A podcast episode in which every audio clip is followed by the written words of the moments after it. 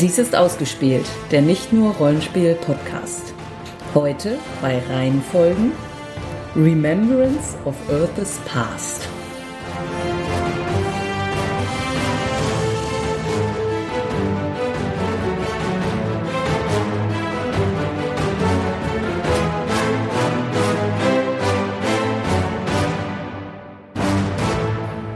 Titel der Reihe. Remembrance of Earth Path. Autor.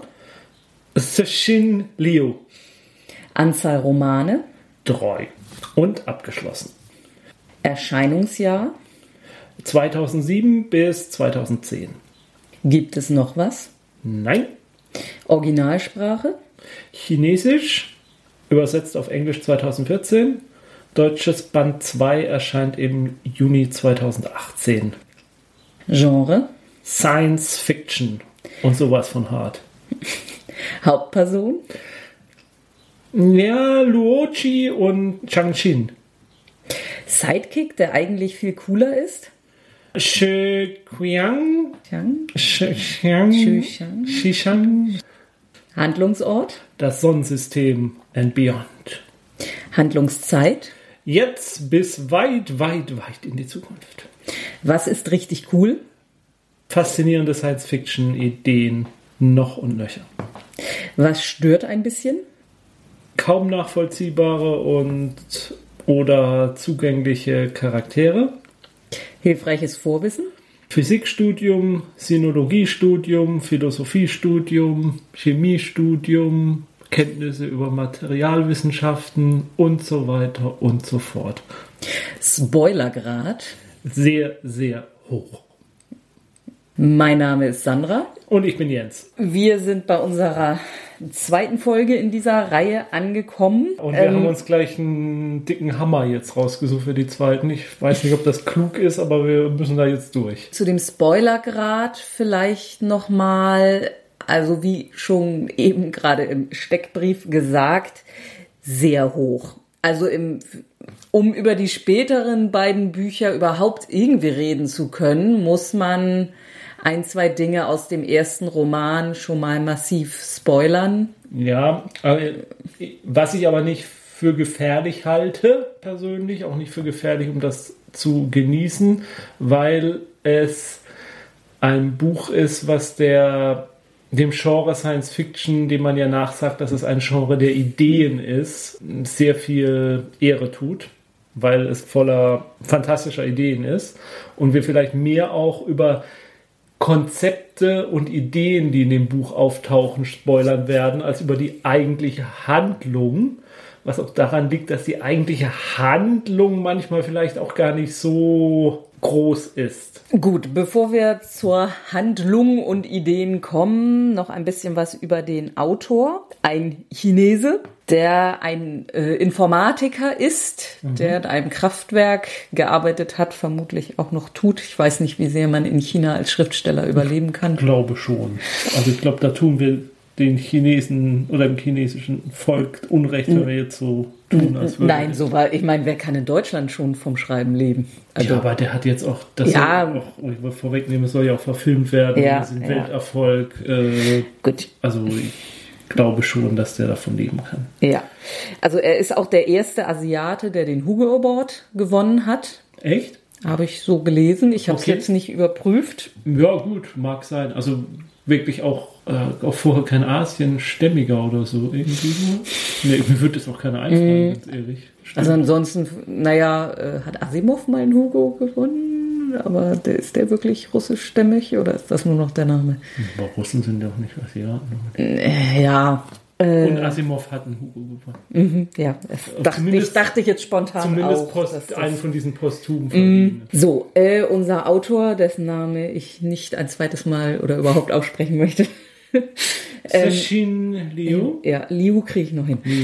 Äh, hat auch äh, vorher schon, ich glaube, drei Romane oder so geschrieben, Anfang der 2000er und auch eine ganze Reihe Kurzgeschichten. Und er ist wohl, also ich habe so, so ein kleines bisschen seinen Lebenslauf doch recht geprägt von der kulturellen Revolution in China, die zumindest im ersten Roman auch ordentlich thematisiert wird. Aus der Kulturrevolution meinst du? Ja. Ja, ja zur Übersetzung noch. Ähm, ich habe gelesen, dass wohl die englische Fassung teilweise gekürzt ist, mhm. dem englischsprachigen Raum angepasst. Also wir haben die englische Version als Hörbuch konsumiert. Äh, beurteilen können wir es natürlich nicht, weil wir Probleme hatten, das chinesische Original zu lesen.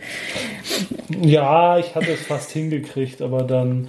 Also der englische Übersetzer ist Ken Liu und der ist selbst ein Autor. Ich glaube zum Beispiel hat er diese Reihe von, ähm, wie heißen die, ein ganz neues Genre, was er angeblich so geprägt hat, Silk Punk. Mhm. Ja. Äh, Grace of Kings ist, glaube ich, sein Erstlingswerk gewesen.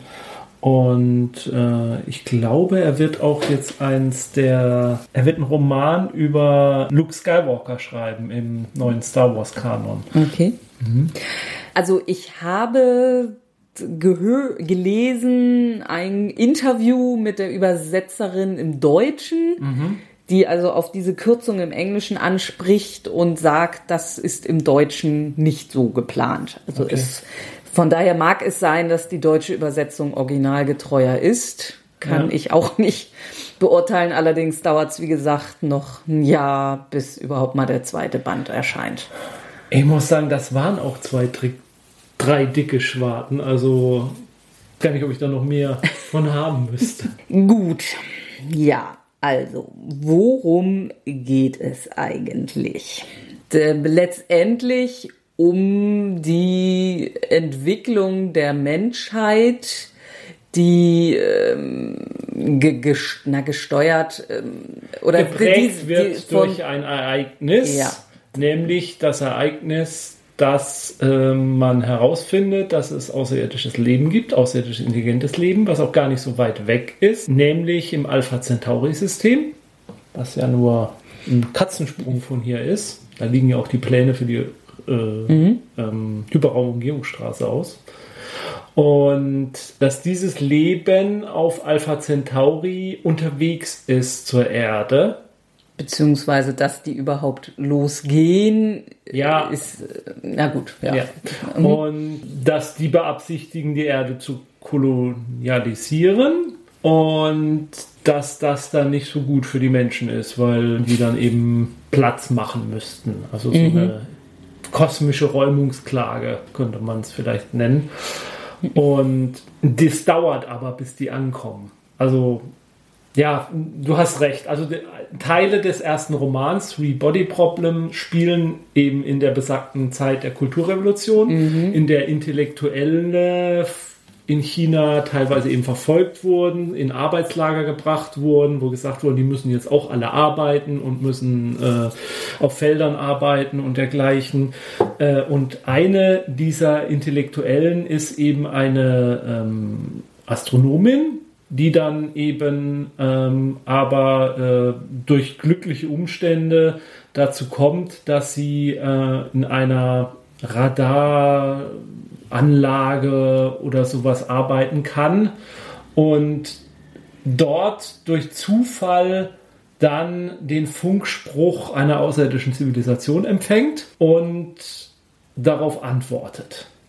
Und nachdem sie darauf antwortet hat, kommt dann auch eine Rückantwort, die sie eigentlich davor warnt, man sollte denen vielleicht nicht antworten, weil die sind gar nicht so ohne und so. Sie tut es dann aber trotzdem, weil sie eben ihr jegliche denkt schlimmer kann es nicht werden jegliche eigentlich. Hoffnung in die Menschheit verloren hat ja. und deswegen sagt dann soll lieber jemand anders kommen und uns ausrotten und das ist sozusagen die Handlung der Vergangenheit und parallel dazu gibt es eben eine Handlung in unserer Jetztzeit, in der Materialwissenschaftler quasi in seinen Forschungsergebnissen gestört wird, indem er Drohungen erhält, dass er da nicht weiter forschen darf und dann auf ein Computerprogramm stößt, nämlich das besagte Computerprogramm Dream Body Problem, in dem man in Art. Ja, das haben wir gar nicht gesagt, so ja. heißt der erste Roman. Genau und in der man in einer Art virtuellen Realität das Problem einer Welt lösen muss, die eben das Drei-Körper-Problem, wie man es aus der Physik kennt, ähm, thematisiert hat, dass da eben drei Sonnen sind, die sich teilweise immer gleichmäßig bewegen, aber dieses ganze System gerät immer wieder ins Chaos und zerstört dadurch die Welt von Three Body Problem. Und da laufen dann ganz seltsame Gestalten rum, das wirkt sehr surreal. Da gibt es äh, einen Newton und einen Einstein und ähm, die versuchen da zu forschen. Sandra, schilder mal deine Lieblingsszene aus der Three Body Problem. Ja, so ganz genau kriege ich sie auch nicht mehr zusammen, aber letztendlich haben sie da mit, mit Millionen äh, oder was, wie viel auch immer von Lebewesen einen Computer simuliert, also einen Mikroprozessor. Mit? Also mit, mit du bist eins, du bist null und äh, so mit dieser Bewegung machst du dies und und, und je, immer Teile dieser dieser 100.000 Menschen formen dann halt ein logisches Gate, was mhm. dann eben genau mit Signalflacken sozusagen anerkennt, was jetzt für Informationen an sie ja, angekommen ja, ist. Also ich kann das jetzt gar nicht mehr so ganz. Ja, aber, äh, aber es ist cool beschrieben ja, einfach. Ja. Und naja, wie sich dann eben herausstellt, ist dieses Programm, was da läuft, in, im Dark Web des Internets oder so, ist dann eben Teil der Invasion. Trisolaren, wie sie dann genannt werden. Ja, also weil das können wir jetzt, glaube ich, dann enthüllen. Äh, das ist eben deren Planet. Also die haben dieses Problem mit den drei Sonnen, was eben dazu führt, dass es bei denen irgendwie nicht so schön ist und deshalb wollen sie da halt weg. Und ja, auf der Erde sieht es irgendwie super aus. Ja. Wir nehmen den Planeten. Und die haben auch eine ganz seltsame, also die Zivilisation bricht immer wieder zusammen, aber sie haben halt eine Gesellschaft, sie haben halt eine Art von Physiologie, die es ihnen erlaubt, diese Katastrophenzeiten zu überstehen, in denen plötzlich der Planet zufriert oder verbrennt, je nachdem, wie die drei Sonnen sich halt bewegen, beziehungsweise der Planet sich um die drei Sonnen bewegt, wie auch immer. So genau weiß man das nicht. Wahrscheinlich der Planet um die Sonne und die yeah. Sonnen noch gleichzeitig aber auch wieder umeinander. Ist es da nicht ein Vierkörperproblem schon? Hm. Äh, ja. Was ich noch sagen wollte, es formt sich dann halt auch eine Bewegung auf der Erde, eine Untergrundbewegung, die diese Invasion der Trisolaren unterstützt. Und das sind zum Teil halt diese Astronomen, die führt das halt an, aber da gibt es dann halt auch andere Milliardäre oder so, äh, die dann halt das, dem helfen wollen, dass die drei Solaren hierher kommen können und die Erde übernehmen können, weil sie eben, aus welchen Gründen auch immer, weil sie äh, die, die Umweltverschmutzung, die die Menschen äh, begehen am Planeten, nicht mehr länger ertragen wollen oder wegen der Kriege, Hungersnöte, ganze Ungerechtigkeit, die der Mensch hat, verursacht. Das deckt dieser Materialwissenschaftler so ein bisschen teilweise nach und nach auf und ja, eigentlich kann man dann auch schon sagen, am Ende des ersten Bandes ist sozusagen dann die Menschheit informiert, was da abgeht. Am Anfang ist das noch unbekannt, mhm. weil es nur einen kleinen Anteil der Bevölkerung, dass da wohl die Außerirdischen unterwegs sind. Am Ende weiß die gesamte Menschheit, da werden in 200 Jahren Außerirdische zu uns kommen. Die sind uns weit überlegen und wollen uns erobern. Ja. Und wir haben jetzt 200 Jahre Zeit, um uns irgendwie darauf vorzubereiten, uns weiterzuentwickeln, um die abzuwehren.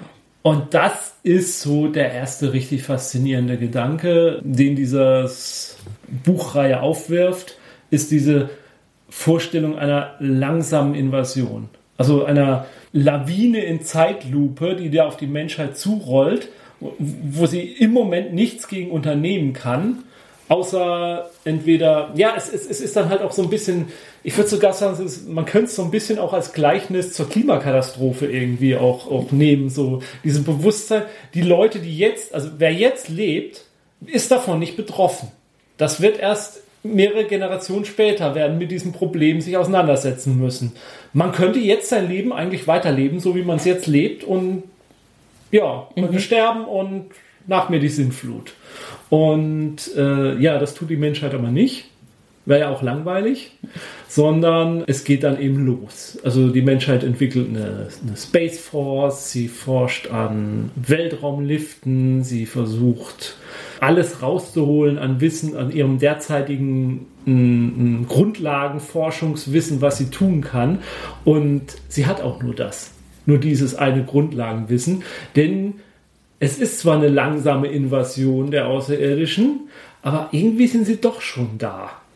Nämlich in Form von, da geht es auch im ersten Band so richtig, mhm. das ist die Stelle, wo es so richtig erstmal, wo man das Physikstudium braucht, in Form von Sophons. Und das sind zwar, jetzt sage ich nichts falsch, das Universum besteht aus elf Dimensionen und diese Sophons sind Elementarteilchen. Ich bin mir jetzt gerade nicht sicher, welche sind es Neutronen oder? Weiß ich nicht. Ja, die halt auseinandergefaltet wurden auf ihre elf Dimensionen und dann programmiert wurden in diesem Auseinandergefaltet. Das wird auch sehr schön geschildert, wie sie zum ersten Mal sich über dem Planeten Trisolaren auseinandergefaltet werden und dann bedecken sie quasi plötzlich, also dieses eine, ich sage jetzt einfach, es sind Neutronen, ich weiß nicht, oder mhm. sind es Protonen? Ja, ja.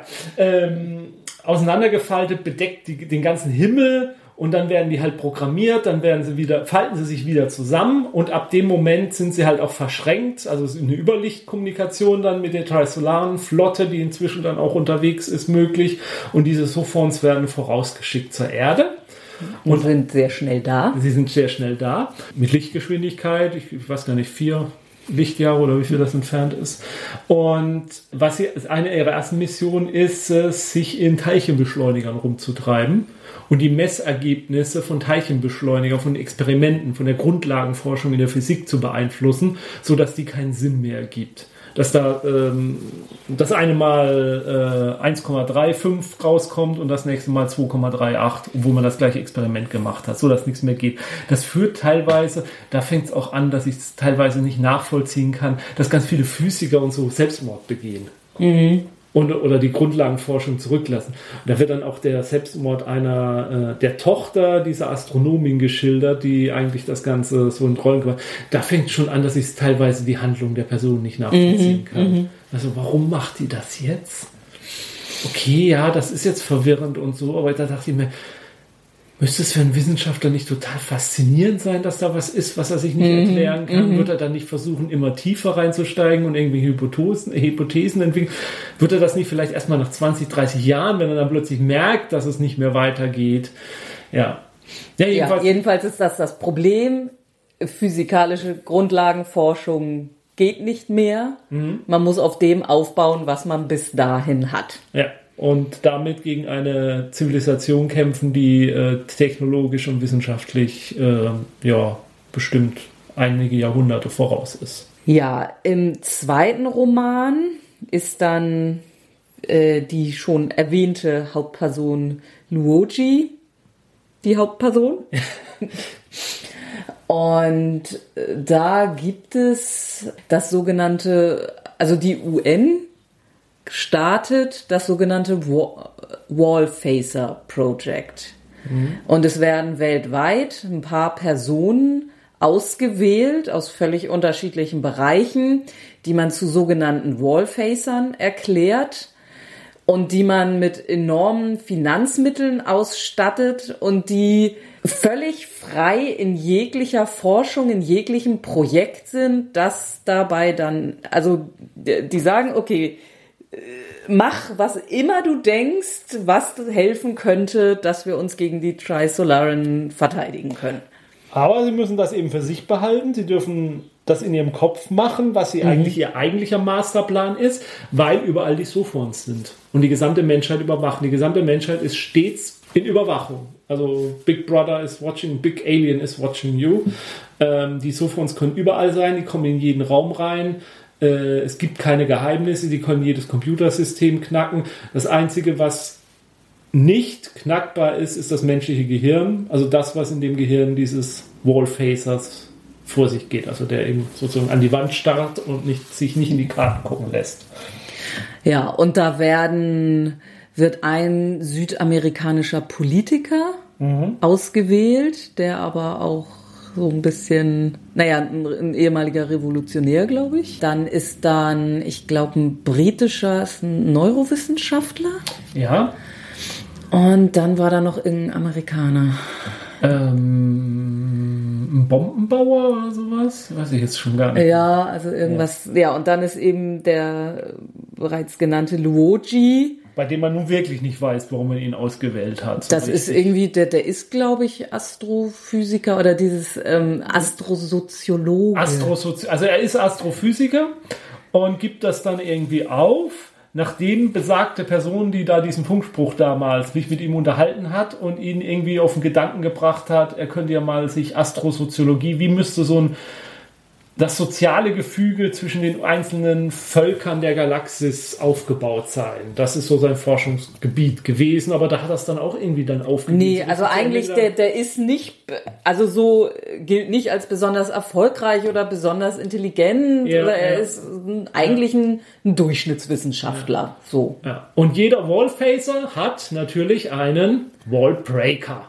Und das sind Menschen, die den Trisolaren helfen und die nichts anderes tun den ganzen Tag, als aus den Handlungen und den Befehlen, die die Wallfacer eben geben und was sie bauen und was sie machen, äh, den Schluss rauszuziehen, was wohl ihr geheimer Plan ist. Und ja, wir wollen jetzt nicht unbedingt alle geheimen Pläne, die da geschmiedet werden, äh, äh, schildern, aber ähm, naja, Luochi ist derjenige, der ja mit einem Zauberspruch sozusagen äh, am Ende die Trisolaren in eine Situation befördert, wo sie nicht mehr rauskommen. Und ich bin jetzt der Meinung, wir müssen eigentlich über die Handlung des zweiten Bandes gar nicht mehr so viel erzählen, Nee, sondern nee. über die Idee, die hinter diesem Dark Forest Konzept steckt. Die ist nicht komplett neu, würde ich mal behaupten. Die kenne ich schon aus anderen Science-Fiction-Romanen.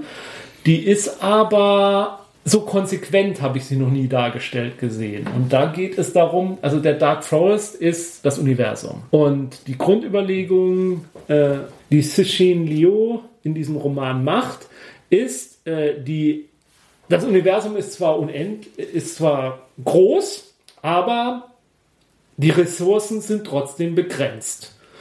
Und jede Art von Zivilisation, wenn sie weiß, dass eine andere Zivilisation existiert, gerät sozusagen sofort in so eine ja, Gefangenen-Dilemma-Situation mit der, weil sie ja nicht weiß, wie die andere drauf sind. Sind die jetzt aggressiv oder nicht aggressiv? Wenn sie nicht aggressiv sind, dann könnte ich ja mit denen kooperieren. Aber vielleicht sind sie ja doch aggressiv. Also diese ganze Kette an Dings bedeutet am Schluss, alle leben in diesem dunklen Wald des Universums. Keiner weiß, wie der andere eigentlich drauf ist. Und weil man es nicht weiß und selbst eigentlich gut ist, aber nicht abwarten kann, ob der andere nicht vielleicht doch böse ist, löscht sich alles gegenseitig sofort aus, sobald es irgendwie den Kopf rausstreckt. Also wie dieses Jahrmarktspiel, wo der Maulwurf so den Kopf aus dem Loch rausstreckt, dann kommt sofort der Hammer von oben. Und deswegen ist jede Zivilisation, die intelligent genug ist, darauf bedacht, ihre Existenz vor dem gesamten anderen Universum zu verschleiern. Und jede Zivilisation, die nicht so intelligent ist, die erwartet ein annähernd lichtschnelles Geschoss, was äh, ihres Sonnensystem äh, zerstört und äh, dieses Leben dort auslöscht weil es effektiver ist und, und, und ökonomischer ist, erst gar nicht irgendjemanden hinzuschicken und zu gucken, ob die denn vielleicht friedlich sind, sondern im Zweifel macht man es einfach platt und dann sind die weg und das Problem ist gelöst. Und das ist die Natur des Kosmos, was natürlich eine sehr deprimierend nihilistische Darstellung ist, die aber konsequent durchgezogen wird dann durch alle Romane. Und, und diese Theorie bestätigt Luoji im Ja. Prinzip.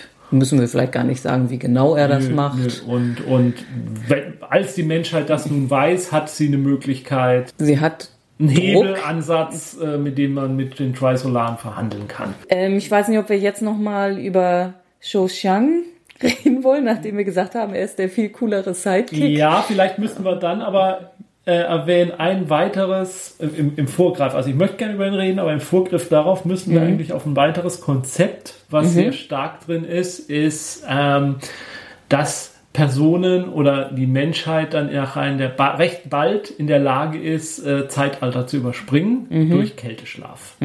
So dass bestimmte Personen eben halt auch länger in der Handlung vorkommen können, weil sie dann immer nur in interessanten Punkten der Handlung äh, den Kältestraf verlassen. Ja, das fängt im zweiten Buch an und wird im dritten Buch dann ganz massiv. Ja, und äh, eingesetzt. das ist wichtig, um eben das Wissen weiterzutragen. Da ist an dem Konzept zum Beispiel, dass zum Beispiel ein Physiker, der eingefroren wird und 50, 60 Jahre später wieder aufgetaut wird, ist immer noch eine Kapazität auf seinem Gebiet, weil Grundlagenforschung existiert ja nicht mehr. Die Menschheit ist nicht wirklich weitergekommen.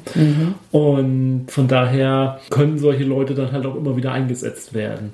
Oder auch, dass man seine Leute, die man für den Aufbau der Space Force braucht, die Piloten und, und Militärs und so, dass die teilweise halt eingefroren werden, bis die Raumschiffe fertig sind, die sie dann nachher bemannen mhm. und befehligen sollen. Und einer, der, der halt viel diese Zeitalter überspringt, ist Zhou Chiang.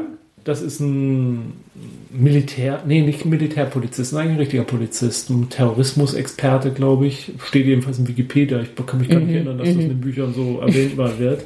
Der halt ja schon diesen Materialwissenschaftler im ersten Band teilweise zur Seite steht und dann eben sozusagen der Mentor und ja, und, und Sicherheitschef ja, so ist, der raucht auch ständig mhm. und, und äh, ist auch ziemlich respektlos allen ähm, Autoritäten ein bisschen gegenüber. Ich finde ihn im ersten Band ganz gut, im zweiten auch. Dann wird er irgendwann mal ein bisschen zu allwissend, finde ich. Also mhm. dann ist er zu allen zu überlegen irgendwie, wo, wo man sich fragt, wo kommt das eigentlich her, dass der so mhm. den, der Oberchecker ist, der da mhm. den Durchblick hat. Und im dritten Band taucht Luoji immer noch auf, aber dann eher als Nebenperson und die Handlung springt auch erstmal wieder zurück. Also Luoji wird auch zwischendurch mal gelegentlich eingeschliefert und also auch der zweite Roman überspringt schon ja, wie viele Jahre, wie viele Jahrhunderte sind das? Nicht so viele Jahrhunderte, mhm. aber schon einige Jahrzehnte. Ähm, das Interessante, also dass das Problematische dran ist, dass wir es nicht genau benennen können, ist, dass dann die Zeitrechnung irgendwie sich wir verändert. Wir reden dann immer von verschiedenen Äras. Ja, die Deterrent-Ära gibt's und dann halt Jahrzehnte der Deterrent-Ära und solche mhm. Geschichten tauchen dann auf und dann ist es schwierig noch den Überblick zu behalten, welches Zeitalter nach Christus ist das jetzt mhm. sozusagen. Und im dritten Roman ist dann die Hauptperson Shang-Xin eine Frau, auch wieder eine Astrophysikerin. Ja, ja, bin ich mir jetzt gerade gar nicht sicher. Oder ist sie nur Astronomin? Nee, ja, nur, ist nur, ist ja. Und äh, da setzt die Handlung erstmal wieder so, so zu, wo das Wallfacer-Projekt beginnt, so ja, ungefähr ja, an. Und sie arbeitet an einem ähm, Projekt mit, das das Ziel hat, jemanden zu der auf die Erde zufliegenden äh, trisolaren Flotte zu bringen. Ein Menschen sozusagen, der Kontakt aufnehmen kann direkt. Mhm. Und die Technologie, um das zu machen in einer bewährten Zeit, ist halt eigentlich nicht da. Und sie kommt dann auf die Idee, wie kriegt man das hin? Mit Bomben. Äh, man baut eine Sonde, die an einem bestimmten Flugbahn durchs Sonnensystem fliegt und an längs dieser Flugbahn sind Atomsprengköpfe oder Nuklearsprengköpfe ausgerichtet, die immer im richtigen Moment hinter der Sonde zünden, um ihr einen weiteren Schub zu geben. Das ist auch ein Konzept, was es zum Beispiel äh, bei Dan Simmons Olympus, da fliegen dann die Morowaks fliegen damit, glaube ich, ihr Raumschiff durch die Gegend, dann sieht sie hinter so einem Schild diese Bomben zünden. Und Dadurch beschleunigt diese Sonde dann und naja, das Ganze rechnet man ordentlich durch und stellt irgendwann fest, ja, das ist ja lange unterwegs, man könnte da jetzt einen todkranken Menschen da irgendwie im Tiefschlaf reinlegen. Äh, und wenn er dann dort ist, die Trisolaren sind technisch so überlegen, die werden das schon irgendwie hinkriegen, den zu erwecken. Naja, aber dann hat man nicht genug Gewicht. Ja, also äh, so ein, so ein eingefrorener Körper ist einfach noch zu schwer. Ja. Und dann kommt man auf die Idee, ihn auf das Wesentliche zu reduzieren. Den Penis. Ja. Äh, das Gehirn. genau. Und auch da geht man dann einfach davon aus, ach, die Trisolaren, die kriegen das schon hin, aus diesem Gehirn dann den ganzen Menschen wieder ja. hinzuformen. Ja, und da, da ist auch so eine, das gibt dann auch so eine Handlung mit demjenigen, der dann gesucht wird, um das zu machen und warum der dazu bereit ist. Und der hat dann gewisse Verbindungen mit Chang-Chin und da geht es dann um, um einen Planeten, der verschenkt wird und ja, die Handlung ist, finde ich, sehr obskur, für mich auch teilweise nicht so richtig nachzuvollziehen. Ich muss auch zugeben, in den ersten beiden Romanen gibt es eigentlich keine große, tolle Frauenfigur. Außer mhm. dieser einen Astronomin, mhm. die da ein bisschen als Bösewicht sozusagen, aber auch nicht groß ausgearbeitet. Das gleicht dann der dritte Roman aus, in dem er diese Chang-Chin bringt, ich persönlich finde die aber nur total nervig. Mhm. Also ich, ich, muss zugeben, die, die schafft in dem ganzen Roman, außer diesem Projekt, wo sie die Idee für hat, vergeigt sie eigentlich alles. Mhm. Also, ja, es gibt dann, sie wird dann gewählt für die Menschheit, um, um, um, um dieses Druckmittel gegen die Trisolaren in der Hand zu halten. Das vergeigt sie. Dabei äh, ähm, löst sie Luoji ab. Ja. Und sobald ja. sie jetzt dann die, das Kommando hat, geht's in die Grütze. Mhm. Luoji hat's drauf, sie hat's nicht drauf. Später ist sie dann Chefin eines Konzerns. Wie das so ganz zustande kommt, ist auch so ein bisschen das wollte der Autor halt, dass das dann mhm, so ist. Mhm. Und da hat sie dann die Möglichkeit, äh, eine Form von Raumschiffen zu bauen, die relativ schnell sind, also nicht schnell. Das setzt sie dann auch in den Sand oder lässt das so nicht zu, was dann zur Folge hat, dass eine letzte Rettungsmöglichkeit der Menschheit äh, dadurch dann irgendwie auch nicht so zur Verfügung steht, wie es eigentlich zur Verfügung stehen müsste. Äh, also, am, am, Ende wird es aber dann doch irgendwie alles wieder gut. So. Oder auch nicht. Also, ja, also der, der dritte Roman überspringt dann schon sehr, sehr, sehr, sehr, sehr große Zeiträume. Mhm. Bis zum Ende hin dann auf jeden Fall, ja. Äh, ja. Also auch, es geht dann in Zeiten, wo es eigentlich keine Zeit mehr gibt, kann man schon fast sagen. Ja, ja. Wobei das dann auch wirklich nur das Ende ist. Aber ja. also sie springt sehr weit durch die Menschheit. Die Menschheit verändert sich auch äh, schon extrem. Ja, da ist auch so eine Stelle, wo, wo, wo quasi die Menschheit total verweiblicht.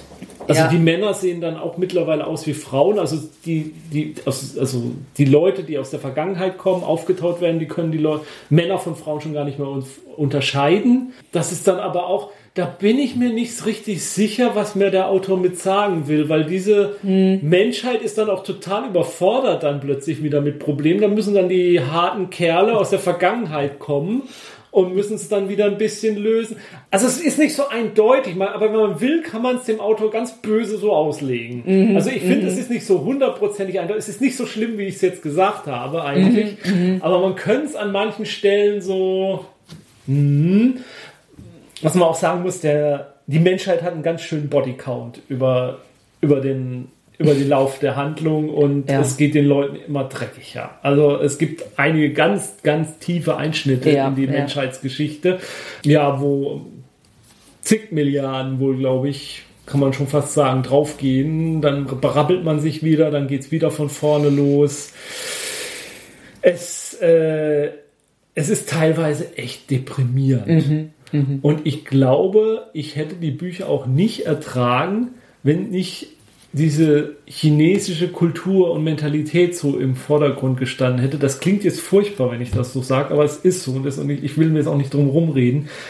Dadurch kann ich es distanzierter betrachten, mhm. weil es so fremdartig ist und man halt doch im Grunde unseres Herzens sind wir ja doch immer noch so ein bisschen stammesgeprägt, auch wenn wir das nicht sein wollen, aber teilweise ist man so, dass es, dass sich manchmal anfühlt, als würde das ach, das passiert irgendwie anderen Leuten.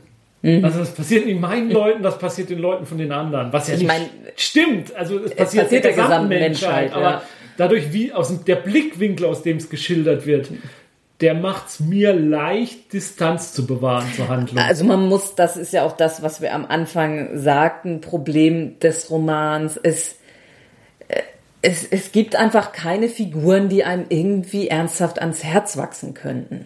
Luci Oder ist es ist so der einzige, zu ja. dem man ein bisschen Bindung aufbaut. Aber alle anderen sind irgendwie, ja, und auch, also auch nicht nur Einzelpersonen, sondern auch Gruppen von Menschen treffen Entscheidungen und, und tun Dinge, ja. die man einfach absolut nicht nachvollziehen ja, kann. Ich weiß jetzt nicht, ob Chinesen es nachvollziehen können oder selbst die nicht. Ich glaube nicht. Also gerade, also also gerade diese Mentalität, die dieses Dark Forest Problem weckt, da gibt es Stellen, wo die Menschheit diese Mentalität gefühlt, wenn man es so hört, vielleicht liegt es auch ein bisschen an der Darstellung des Autors und es ist gar nichts, man müsste es sich über längere Zeit, aber gefühlt fühlt sich so an, die Leute erfahren es und haben sofort diese Mentalität. Also es wird dann mhm. Schalter umgeschlossen und, und sofort reagieren sie auf eine bestimmte Art und Weise, was sie zwei Sekunden vorher nicht getan hätten.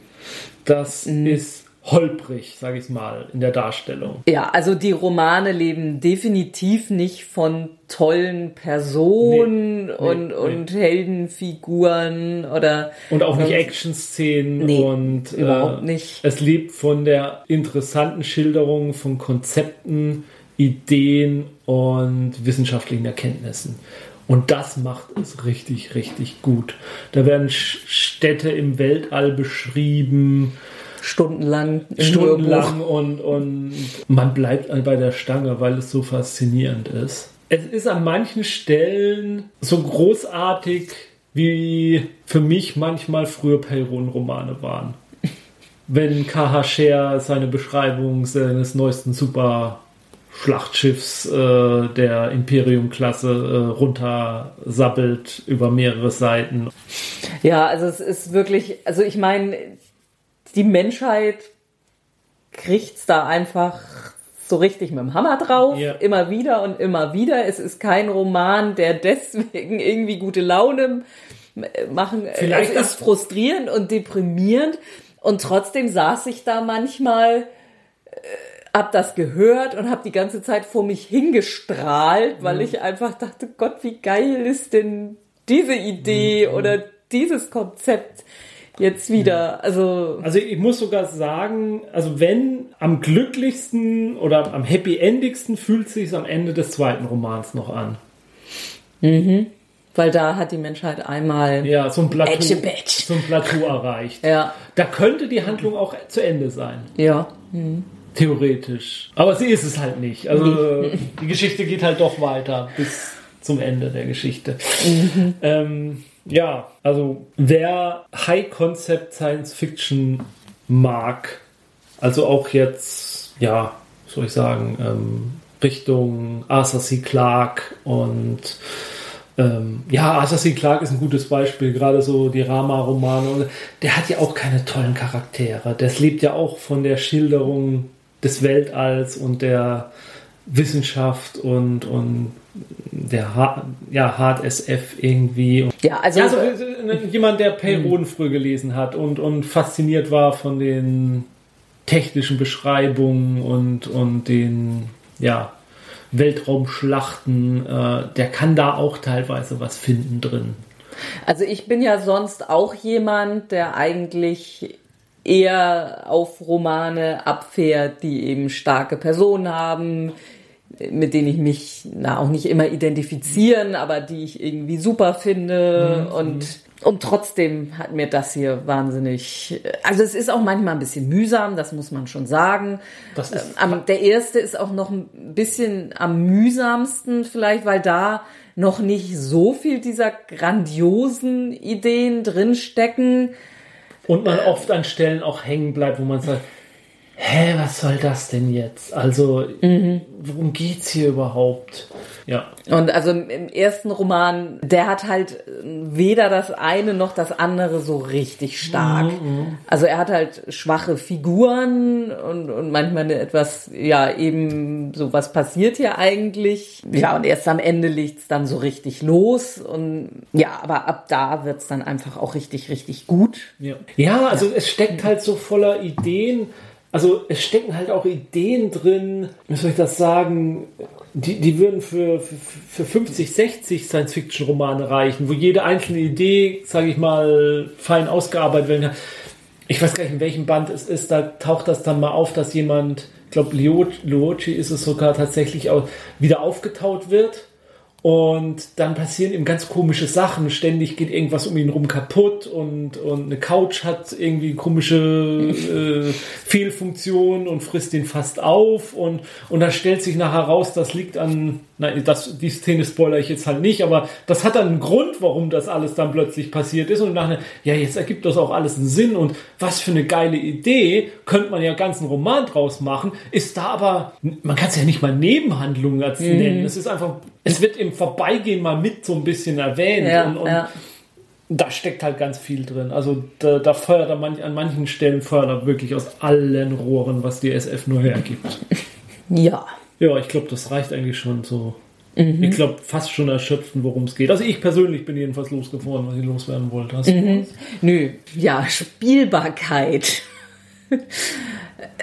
Ja, ich möchte uns Sofon spielen. Es sind übrigens Protonen, die gefaltet Okay, äh, gefaltet werden. Ja. Also, also es gibt mit Sicherheit so, so einzelne Äras oder Zeitpunkte, wo man sich vorstellen könnte, dass Also ich, ich finde jetzt die Handlung direkt hat nicht so die große Spielbarkeit. nee, es, Aber also was ich überlegt habe, was ich wirklich gerne spielen würde, ist diese Idee dieser langsamen Invasion. Und zwar, dass man eben eine Gruppe hat, also die Gruppe der Spieler hat, die davon weiß, dass diese Aliens kommen, dass sie in 200 Jahren kommen, in 300 Jahren, in 500 Jahren und jetzt in einer Position sind, die Menschheit auf diesen Kontakt vorzubereiten. Und dann spielen sie da halt mal, machen ihr Dings und dann werden sie irgendwann mal eingefroren tatsächlich und dann wachen sie wieder 50 Jahre später auf und dann finden sie sich von einer neuen Situation Herausforderungen, müssen damit wieder zurechtkommen und haben aber immer dieses Ziel im Auge, wir müssen die Menschheit fit machen für diesen einen wichtigen, entscheidenden Punkt. Und, und dieses Konzept von einer Bedrohung, die weit in der Zukunft liegt, aber auf die man sich vorbereitet, wo man planen muss, wo man Pläne schmieden muss, um das hinzubekommen, gleichzeitig auch einen Gegenspieler auf der Erde direkt hat, mit dieser, mit diesen Sympathisanten der Trisolans, die ich finde auch dann irgendwie zu schnell einfach so weg sind. Also, ja.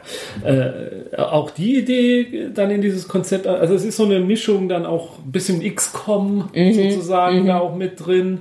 Dann aber auch diese Zeitsprünge dann, wo, wo dann ganz, wo die, wo die Spieler tatsächlich dann auch gucken können, wie haben sich unsere Pläne jetzt entwickelt, in welche Richtung ist das denn jetzt so gegangen.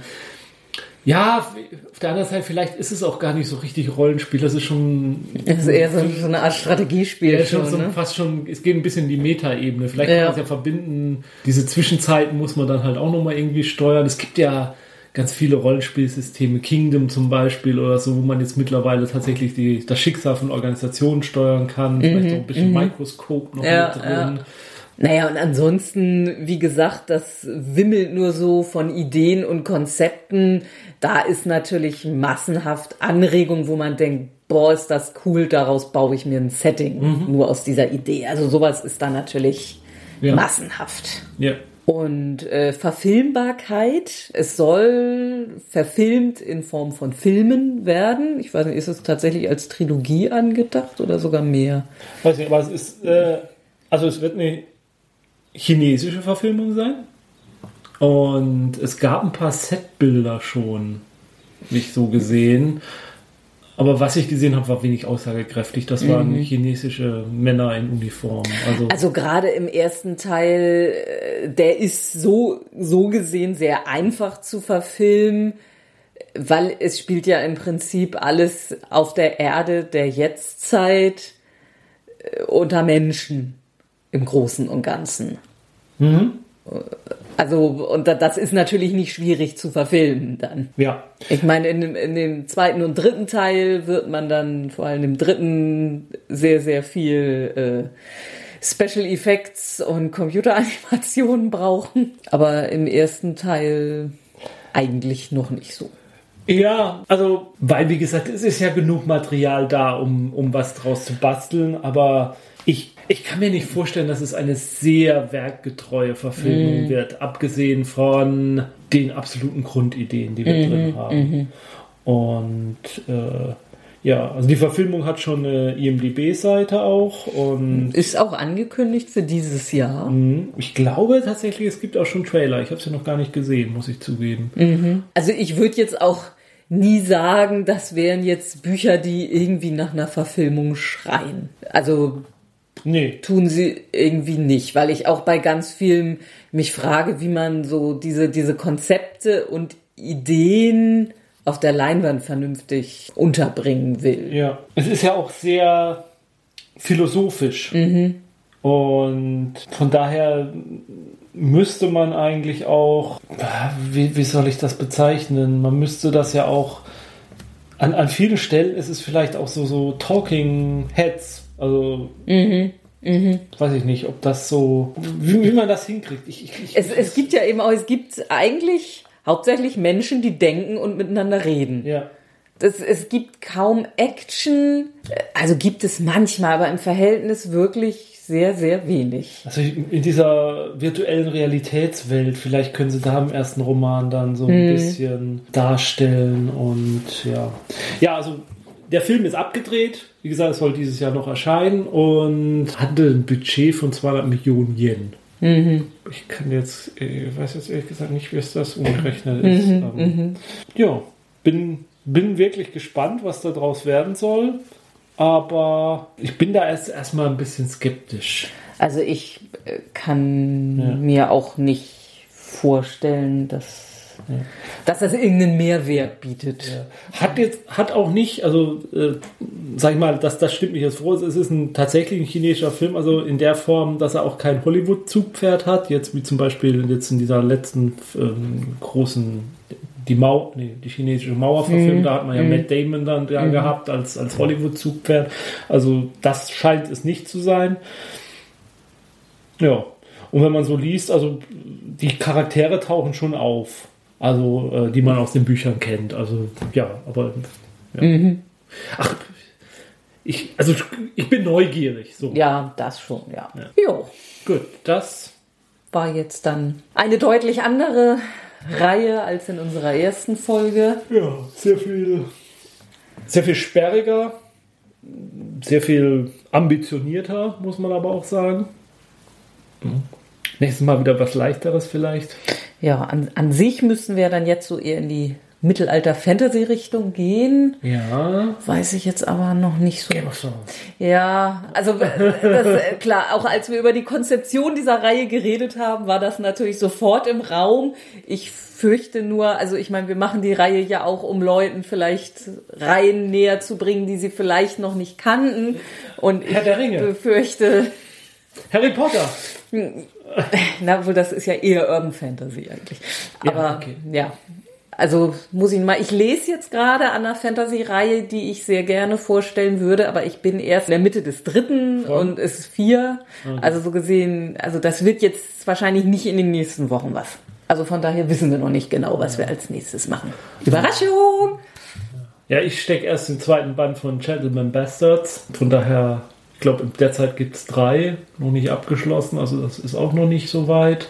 Schauen wir mal. Ja. Mhm. Oder wir machen halt erstmal doch kein Fantasy, sondern Die Witcher-Romane.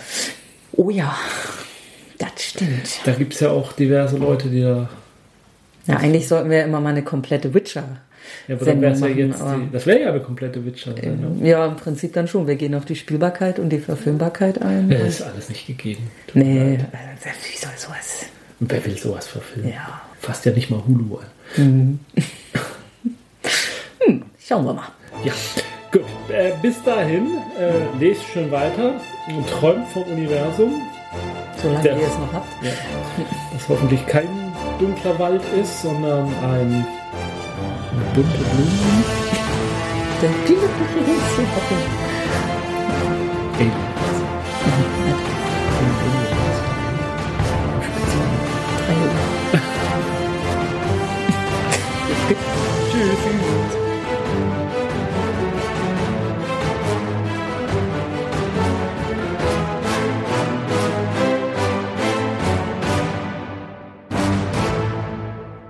Dieser Podcast ist Mitglied bei Analogspieler.de, der Portalseite für alle Podcasts rund ums gute alte Spielen.